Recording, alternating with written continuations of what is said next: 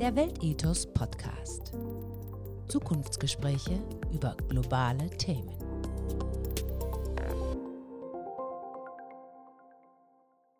Herzlich willkommen zu unserem neuen Podcast. In der Podcastreihe des Weltethos Instituts sprechen wir mit Menschen, die Verantwortung übernehmen. Und zwar am liebsten globale Verantwortung. Es geht also um sowas wie Weltverantwortung. Das ist nun sehr abstrakt, das ist ein hoher Begriff ähm, und wir wollen das ein bisschen konkretisieren. Äh, mein Name ist Bernd Villhauer, ich bin der Geschäftsführer des Instituts und ich habe heute das Vergnügen, mit Herrn Wolter von Miserior zu sprechen. Und da wir nicht im Abstrakten bleiben wollen bei großen Begriffen wie Weltverantwortung, fragen wir mal ganz konkret, Herr Wolter, eine Frage an Sie. Warum arbeiten Sie eigentlich für Miserior? Wie sind Sie da hingekommen? Ich arbeite jetzt seit zwei Jahren bei Miserior und ich habe vorher einen langen Weg im landwirtschaftlichen Bereich hinter mir, sei es als Praktiker, als Berater im Handel und vorher bei einer anderen NGO, da habe ich beim WWF gearbeitet und kann jetzt seit zwei Jahren bei Miserior, beim Bischöflichen Hilfswerk arbeiten und kann mich da für die Themen, die, die mich sehr, sehr stark interessieren, alles was Ernährung, globale Verantwortung für die Ernährung, Landwirtschaft angeht, und die Ernährungssicherung arbeiten und das eben mit einem spirituell christlichen Hintergrund. Prima. Vielen Dank. Also wir freuen uns sehr, dass Sie sich die Zeit genommen haben. Sie haben ja auch wahrscheinlich einen Terminkalender, der sich sehen lässt, ähm, mit uns zu sprechen. Ähm, wir wollen vor allem ein Thema vertiefen, aber nochmal einen kleinen Bogen vorher machen. Und zwar, Miserior ist ja etwas, ähm, eine Organisation, die sehr bekannt ist. Also viele Menschen kennen Miserior. Aber ich glaube, überhaupt nicht alle wissen, auf wie vielen Feldern sie so tätig sind. Also es gibt manche Dinge, die man mit Miserior verbindet ähm, aber andere überhaupt nicht. Nennen Sie doch mal so ein paar Bereiche, wo Sie wissen, also da, da ernten Sie regelmäßig Erstaunen, wenn Sie sagen, oh, das machen wir auch bei Miserior. Wir arbeiten eben in ganz vielen verschiedenen Bereichen und was viele vielleicht nicht wissen, dass wir zum Beispiel auch in der Menschenrechtsarbeit sehr aktiv sind, dass wir viele Gruppen unterstützen, die sich für die Rechte der Kinder, der Frauen, ähm, der Landrechte, äh, der Rechte von Kleinbauern stark machen. Dann wird viel auch in, in wirklich in reale Bauten investiert, also wir im Lehmbau, nachhaltiger Bau, Menschen dazu befähigen, selber ähm, ihre Geschicke in die Hand zu nehmen im globalen Süden, also in Afrika Afrika, Asien, Lateinamerika. Ähm, da wird viel im Bildungsbereich gemacht, ähm, eben für Kinder, für Erwachsene. Ähm, und dann natürlich das Brot- und Buttergeschäft, sage ich mal, das Thema der Landwirtschaft, der Ernährung, der Ernährungssicherung. Wie kann man Menschen dazu befähigen, wieder ihr eigenes Saatgut, ihre eigenen Produkte anzubauen, damit eben Hunger und Armut geringer werden? Mhm. Das heißt, Sie haben wirklich einen, einen umfassenden Blick. Man könnte sagen, so einen integrativen Blick auf die Dinge. Das heißt, da wird nicht nur ein Bereich rausgenommen, eben zum Beispiel Hunger, sondern der wird im Zusammenhang mit allen sozioökonomischen und sonstigen Verhältnissen betrachtet. Kann man das so sagen? Das ist schon der Versuch, genau. Hm, prima. In letzter Zeit machen Sie sich besonders für die Berechnung der wahren Kosten von Produkten stark, also eine True Cost äh, könnte man sagen. Was bedeutet das eigentlich genau? Wir haben derzeit das Phänomen, dass wir in der Bilanzierung von Kosten eigentlich nur eine Kostenlinie haben, und zwar die, die buchhalterisch derzeit abgebildet wird. Ähm, und das ist ziemlich kurz gegriffen, weil wir noch ganz andere Kosten haben, die man sogenannte externalisierte Kosten nennt. Das heißt, da kommen Kosten zustande, wie zum Beispiel die Nutzung der Luft durch CO2-Emissionen, durch Biodiversitätsverluste, indem Pestizide flächendeckend ausgebracht werden ähm, oder durch die Ausbeutung von Arbeitern. Diese Kosten, die real zwar entstehen, aber nicht im Produkt entstehen, nennt man externalisierte Kosten und die wahren Kosten versuchen dieses wieder zu integrieren. Mhm. Also das ist ein sehr interessantes Konzept, weil es ja genau diese Integration leistet. Also nicht nur auf ein Phänomen zu schauen, sondern sich zu überlegen, was sind genau die Ursachen und was sind auch die ökonomisch abbildbaren Ursachen. Das finde ich sehr äh, faszinierend. Wie weit brechen Sie das denn runter? Also geht es so weit, dass Sie sagen, wir schauen uns mal für einzelne Firmen an, was sind das für Lieferketten, was sind das für Kostenverhältnisse, welche Ressourcen nutzen die quasi, ohne das sagen wir, wirklich einzeln auszuweisen? Wie, wie konkret wird das eigentlich? Das wird sehr konkret, weil die letzten Jahrzehnte haben gezeigt, dass bislang das Thema der Externalisierung schon lange bekannt ist, aber immer ein volkswirtschaftlicher Elfenbeinturmdiskurs war, der mich immer stärker genervt hat. Und ich habe Mitte der 90er Agrarökonomie in Göttingen studiert und selbst damals war es schon Thema und war klar, es gibt Marktverzerrungen und der Markt kann gewisse Sachen nicht abbilden. Und das Verursacherprinzip wird oft nicht angewendet. Ähm, oder wer, wer bezahlt dafür, dass wir alle die Umwelt verschmutzen und dass wir die Luft belasten mit Emissionen? Jetzt bei CO2 ist ein besonders klares Beispiel. Dafür bezahlt niemand. Das ist einfach ein Allgemeingut, das wir alle benötigen. Wir brauchen alle ein stabiles Klima, wir brauchen alle ein stabiles, artenvielfältiges System. Aber ist viele Akteure wird das nicht, vielen Akteuren wird es nicht in Rechnung gestellt, die bilanzieren das nicht. Und daher wird es einfach auf der Kostenseite nicht dargestellt und daher einfach getan. Und die Auswirkungen sehen wir. Also wir schlittern massiv in eine ökologische und soziale Problematik, ich möchte fast schon sagen Katastrophe in einigen Bereichen hinein. Ähm, und das hängt für mich als Ökonom ganz stark damit zusammen, dass Kosten nicht aufgelistet werden, beziehungsweise den falschen Adressaten zugelistet werden. Und in unserem Projekt möchten wir im Rahmen der True Cost Initiative, das ist unter der Koordination der ähm, von einer NGO, die heißt Soul and More, von einem Beratungsunternehmen, die heißt Soul and More. Und die ähm, zusammen mit Ernst Young, also einem Wirtschaftsprüfer und verschiedenen Unternehmen der landwirtschaftlichen Wertschöpfungskette, versuchen wir dort zusammen mit Beserior ein Bilanzierungsverfahren zu erstellen. Und zwar von der U-Produktion, und das gilt für österreichische, deutsche, indische oder ägyptische Landwirte, bis eben hin zur Verarbeitung. Und da sind so Unternehmen drin, wie zum Beispiel der Babykosthersteller HIP oder äh, der Tee- und Kaffeeproduzent Lebensbaum oder auch eine Bank, da ist die GLS-Bank mit dabei und da ist jetzt auch die GEPA mit dabei und deren Gesellschafter ja Serio und Brot für die Welt sind und die ein Fairtrade-Handelshaus. Sehr interessant. Vielen Dank für den Einblick. Da gibt es ja mehrere Ebenen, auf denen man sich Effekte vorstellen kann. Das eine ist zunächst mal, äh, dass man einfach Bewusstsein schafft. Also, dass in der Öffentlichkeit mal klar wird, bestimmte Preise sind eigentlich nicht die wahren Preise, sondern da müsste man noch viel mehr Dinge berücksichtigen. Das ist also quasi auf der Konsumentenseite äh, mehr Transparenz aber eben auch in den Firmen. Also, dass man den Firmen Material an die Hand gibt, um ihre eigene Strategie zu durchleuchten.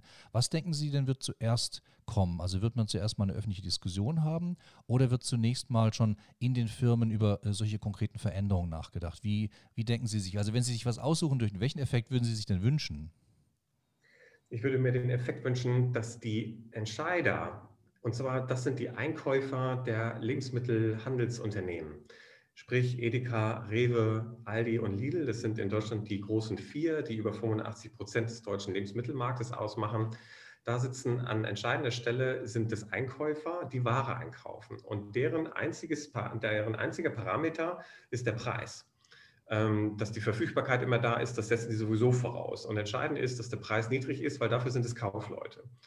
Und ähm, die kaufen aber eben nach dem Preis, der ihnen angeboten wird von den verschiedenen Lieferanten, die ihnen da zur Verfügung stehen, der sagt eben nicht die Wahrheit. Die Preise, die sie da aufrufen und die nachher im Supermarkt aufgerufen werden, die lügen halt. Und das sorgt für das große Problem, dass eben ein Großteil der Produkte, die wir derzeit im deutschen Lebensmitteleinzelhandel kaufen können, mit ganz, ganz hohen Kosten einhergehen. Und daher wäre mein Wunsch, meine Vision, dass die Einkäufer mittels dieser Matrix, mittels dieses Bilanzierungssystems verstehen, was für Auswirkungen die Produkte haben, die ihnen dort angeboten werden.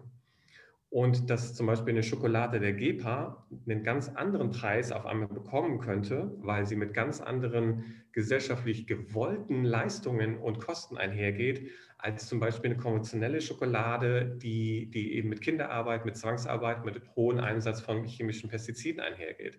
Und das GEPA-Produkt zum Beispiel Beispiel fair gehandelt, ohne Zwangsarbeit, ohne Kinderarbeit, ohne Einsatz von chemischen Pestiziden eben nicht. Und, ähm, und das wäre mir ein großes Ziel und dass das erkennbar ist, erkennbar für den Einkäufer und letztlich dann auch erkennbar am Preisschild, wenn ich es kaufe. Mhm. Das heißt, äh, im Grunde ist es auch so, dass in der Öffentlichkeit sagen wir, das Bewusstsein steigen muss, äh, dass bestimmte Dinge, die einfach zum Beispiel fair produziert werden, bei denen Menschenrechte berücksichtigt werden, ökologische Fragen, eben auch mal teurer sein können. Ne? Dass das also quasi der faire und der richtige Preis ist. Das heißt, flankierend machen Sie auch so eine Art Öffentlichkeitskampagne, könnte man sagen, oder? Das ist doch ein wichtiger Aspekt vermutlich. Ja?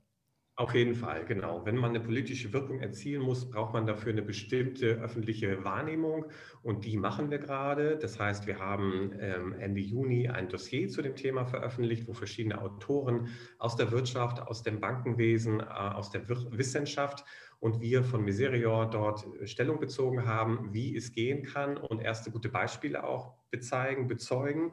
Und ähm, jetzt kommen die nächsten Schritte, dass wir dieses Dossier und die Inhalte dieser True Cost Initiative einfach in die Öffentlichkeit bringen. Mhm. Geholfen hat dazu auch, dass vor einigen Wochen der Discounter Penny bei der Eröffnung seines Flagship Stores in Berlin auch doppelte Preise aufgerufen hat. Und das hat uns natürlich nochmal sehr geholfen, weil damit äh, natürlich gezeigt wurde, ui, wenn es schon ein Discounter sich dieses Themas annimmt, dann hat es Relevanz. Und das ist natürlich das, äh, eine große Hilfe. Die haben nur ein paar Indikatoren genommen, wir nutzen deutlich mehr, aber es ist immerhin ein erster Schritt, um aufzuzeigen, okay, da diese Preise sind eben nicht die korrekten. Mhm. Also das findet im Grunde findet das statt, was man so Mainstreaming nennt, dass die Dinge jetzt einmal in den großen Fluss mit übernommen werden. Das, was speziell in speziellen Sparten vorher schon vorhanden war, jetzt auch im allgemeinen Bewusstsein sich ein bisschen abbildet. Wie kann man das denn noch verstärken? Also wir am Weltethos-Institut haben ja auf der einen Seite die Aufgabe, im Rahmen der Lehre und Forschung an der Universität bestimmte Dinge voranzutreiben, Wirtschaftsethik, Unternehmensethik, aber wir haben auch Netzwerk in Politik und Wirtschaft. Wenn Sie jetzt zum Beispiel in die Politik schauen, welche Unterstützung, welche weiteren Maßnahmen würden sich jetzt im politischen Raum erhoffen? Ist es sinnvoll, zum Beispiel mal die Abgeordneten darauf anzusprechen oder wie würden Sie da vorgehen?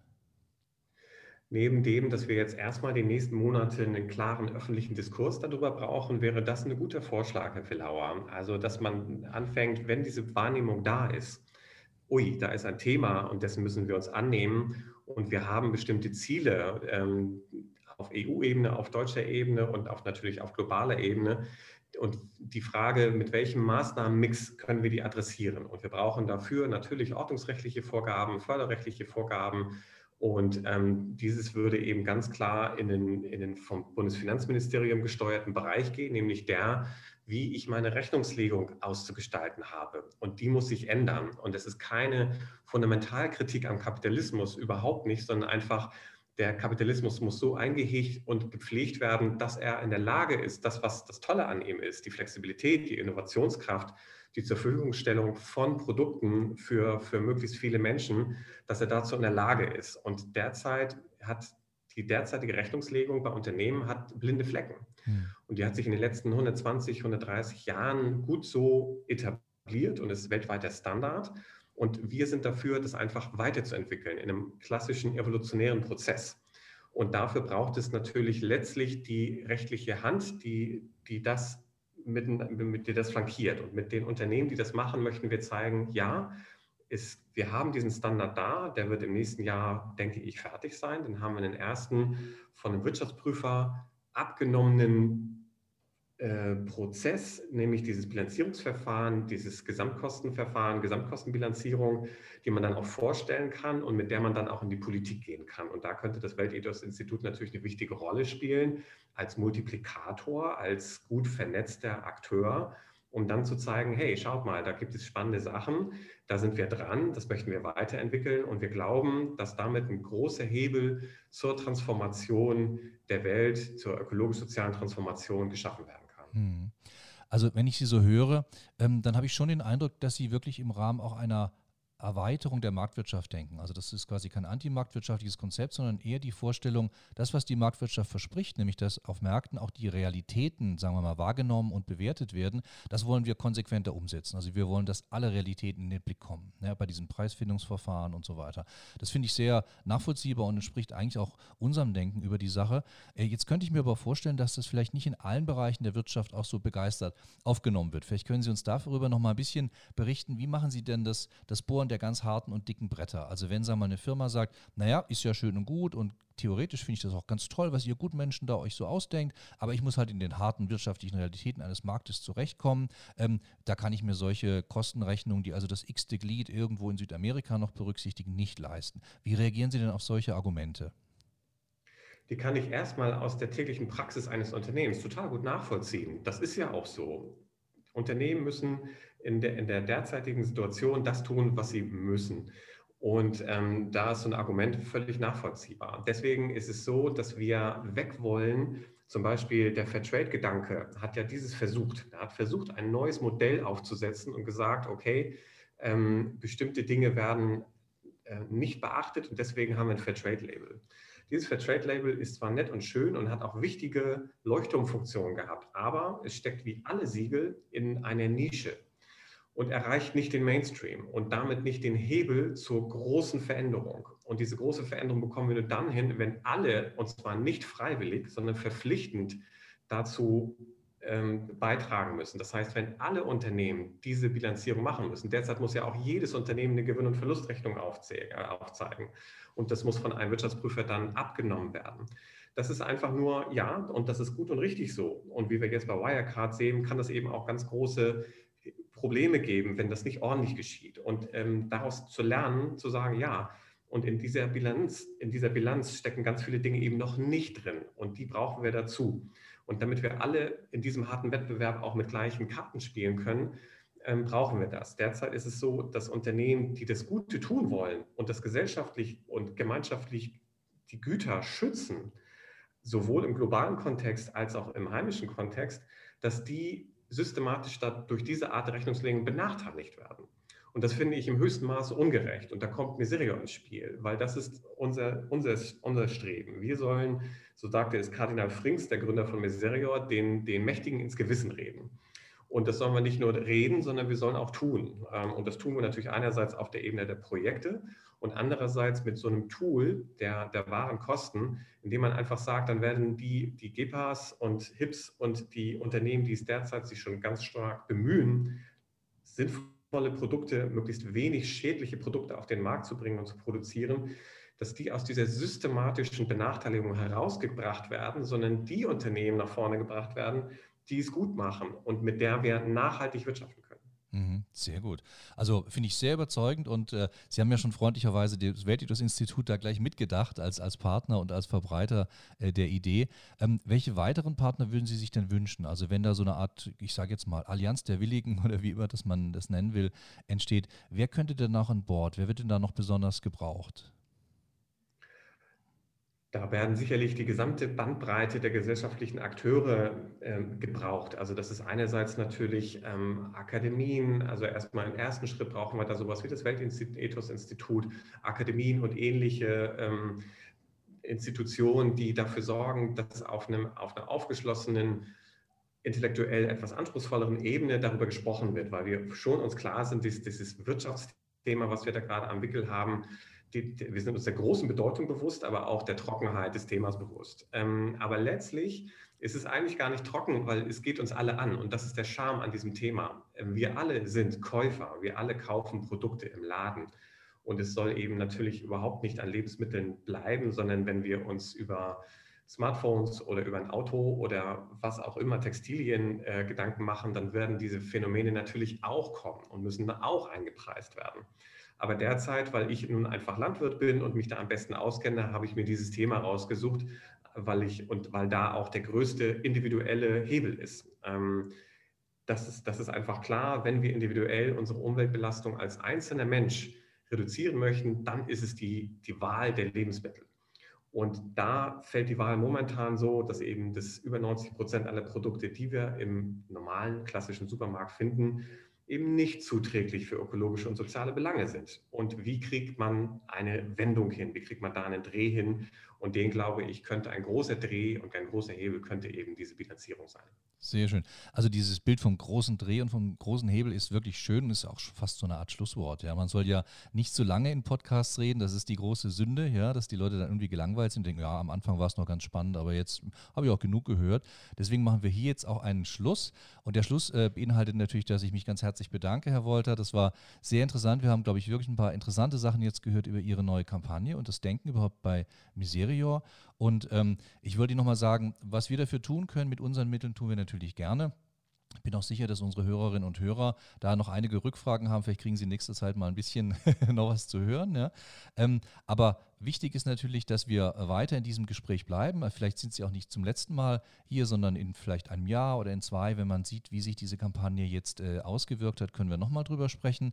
Ansonsten würde ich sagen, danke für Sie. Vielen Dank, dass Sie sich die Zeit genommen haben und auch danke an die Hörerinnen und Hörer. Wir machen jetzt hier erstmal Schluss, aber der Podcast geht natürlich weiter und schalten Sie gerne wieder ein. Hören Sie zu. Vielen Dank und tschüss. Tschüss.